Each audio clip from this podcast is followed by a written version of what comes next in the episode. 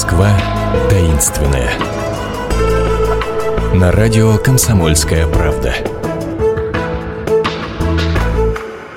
Здравствуйте, Москва таинственная снова с вами. Э, микрофон Наталья Андреасин и Айрат Багаудинов, историк инженерии и автор образовательного проекта «Москва глазами инженера». Здравствуйте мы сегодня отправляемся к Шуховской башне, которую еще недавно чуть ли не собирались разбирать на запчасти и, и то ли сносить, то ли разобрать и восстановить в каком-то другом месте, потому что все там как будто ржавчиной покрылось, гнило и так далее, и так далее. Но не получилось, потому Слава что Богу. крик поднялся чуть ли не по всей земле, по всему миру. Почему она нам так дорогая, эта башня? Чем она так необычна?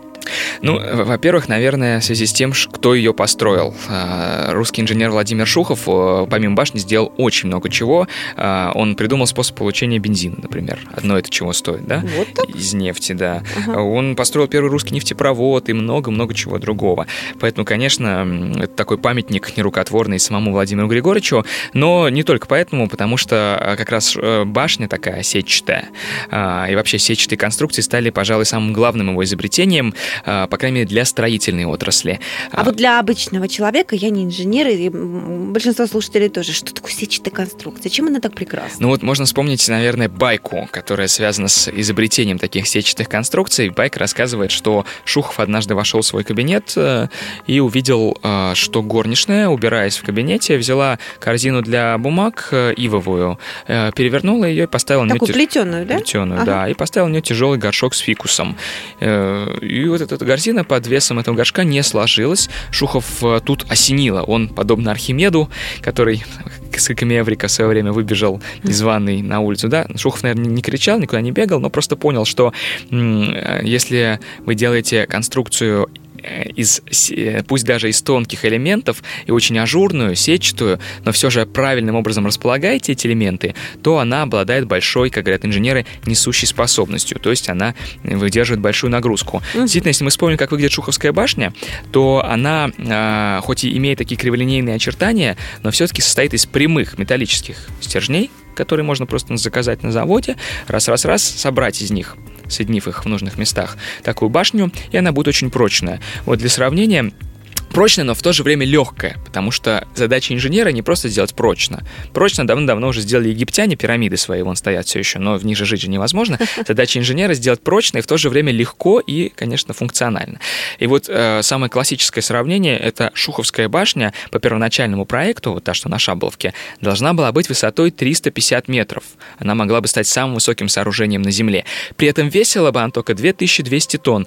А для сравнения Эйфелева башня при высоте чуть меньше, 300 300 с чем-то, она весила и весит около 9 тысяч тонн. То есть, 4... То есть в три раза меньше Даже она в четыре раза легче, наша, да, получается, да. наша была бы. А нынешняя Шабловская башня, в итоге ее урезали, она получилась, ну, я имею в виду, на стадии проекта урезали, она получилась высотой только 150 метров, а она весит вообще смешно, всего 240 тонн. Это чуть больше, чем царь-колокол, например. То есть вот огромная 150-метровая башня, как 40-этажный дом, весит примерно столько же, сколько 6-метровый царь-колокол. Чтобы себе представить, 150 метров, это примерно 60 этажей? Ну, 40, наверное, по 40, современным да? То есть чуть элитам, ниже да. башни Федерации, условно говоря, Москва-Сити. Ну, так, а, чтобы все-таки нет, она, конечно, значительно меньше башни Федерации, в два с лишним раза, а, но сопоставима со многими другими небоскребами в Москве-Сити, например, там с башней, э, закрученной башней эволюции или с империей соседней, чем-нибудь таким. Хорошо, а как тогда решается вопрос ее устойчивости? Вот она вся себе такая легкая, такая воздушная, такая устремленная в небо. Ну вот тут как раз и и секрет в ее сетчатой конструкции. А э, если опять-таки вспомним, как она выглядит, или вот можно просто, ну, во-первых, съездить посмотреть не так далеко, да, или найти сейчас в интернете, там все элементы одинакового размера и расположены под одинаковыми углами друг к другу. И это похоже, как если бы, например, а, ну, вот у меня, допустим, две ноги, на каждую ногу приходится по 30 килограмм. Если бы у меня было под этими двумя ногами еще по две, на каждую приходилось бы по 15 и так далее. То есть нагрузка равномерно распределяется на все стержни, на все ноги многочисленные этой башни. Таким образом, каждая нога э, несет небольшую часть этой нагрузки и может быть тонкой. Как раз за счет этого и достигается такое ее оптимальное соотношение прочности и легкости. Ну а кроме того, второе важное правило для любого инженерного сооружения – это простота возведения, потому что если будет сложно строить, то вся как бы экономия исчезает. И действительно башню было э, построить, ну не то чтобы просто, но, скажем, остроумное решение придумал Владимир Григорьевич. Э, значит, ему нужно было нынешняя башня состоит из шести секций угу. окончательно. Ему нужно было как-то эти секции, а каждая высотой 25 метров, то есть как там восьмиэтажный дом, поднять друг на друга. Кранов нет, грузовых вертолетов нет, тем более. Как это сделать? И он придумал, что все секции строятся внутри уже готовой башни, а, и значит, сверху, допустим, первой секции сбрасываются тросы, хватаются за низ второй, и вторая выдвигается из первой, подобно гигантской подзорной трубе или телескопу, поэтому Шухов назвал этот способ телескопическим способом монтажа. То есть можете себе представить, что башня разложилась как такая шестисекционная гигантская подзорная труба. Да, сразу представила, хорошо рассказываете. А, визуализация такая прям. Рассказываете это хорошо и легко, как будто бы. На самом деле ведь не все было легко и ну, просто в строительстве. Да, правда. Там чуть расстрелом не закончилось. Правда, был очень, да, был один эпизод, практически когда башня уже была закончена, когда поднимали четвертую секцию, а вдруг один из тросов лопнул, и э, секция потеряла равновесие и полетела вниз.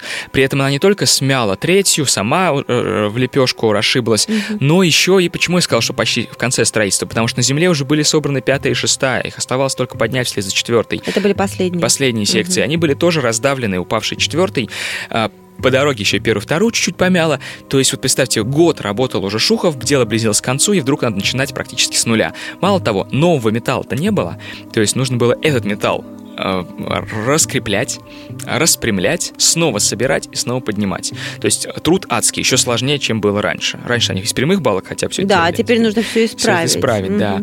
А, мало того, над Шуховым нависла нешуточная угроза, наверное, хотя виноват был некачественный трос, скорее всего, да, обвинили, конечно, его как руководителя этой стройки. Он был не только инженером, он еще и как бы выступал как главный инженер на стройке, он прямо ей руководил. И э, вынесли ему, наверное, беспрецедентный приговор в истории мировой юриспруденции условный расстрел. То есть еще О. одна ошибка, ага. и тогда уже точно, то есть в следующий раз точно расстреляем, да, вот как есть условная, условный срок, тут условный расстрел.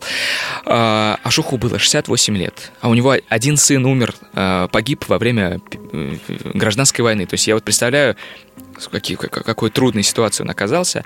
Вот, тем не менее, он достойно выдержал это испытание судьбы, и э, еще через год, в марте, 19 марта 22 года, башня передала свои первые позывные. Таким образом, можно считать днем рождения Шоховской башни. День рождения. А когда она начала э, регулярные трансляции? Ну вот регулярная трансляция она начала уже с 21 числа того же самого месяца. Это были радиотрансляции. Uh-huh. А еще через, через 17 лет, в 1939 году, в стране начинается регулярное телевещание, она становится и первой телебашней, о чем, я думаю, помнят многие радиослушатели хотя бы по передаче «Голубой огонек», где она была долгое время в советские годы на заставке постоянно за спиной у ведущих, а сейчас только когда передача выходит с рекламной паузы, но все-таки, хотя уже в ГТРК давно переехала, но отдает дань уважения такой вот бабушке русского радио и телевидения. Великой бабушке, можно сказать, mm-hmm. да?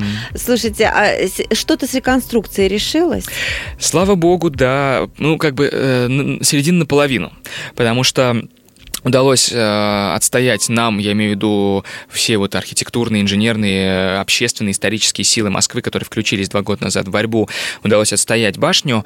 Э, ее не стали разбирать, наоборот, э, э, нынешние арендаторы заявили о том, что за собственный счет проведут на ней противоаварийные работы, укрепят ее. Э, что вы можете сейчас наблюдать, проезжая мимо башни, внутри нее э, устроена еще одна как бы башня, такая из трубчатых элементов, которая, к сожалению, очень сильно исказила ее облик. Потому что да, вот в отличие, от, в отличие от ажурной конструкции mm-hmm. Шухова, нынешняя конструкция довольно грубая, и она прямо просвечивает так вот явно сквозь нынешнюю.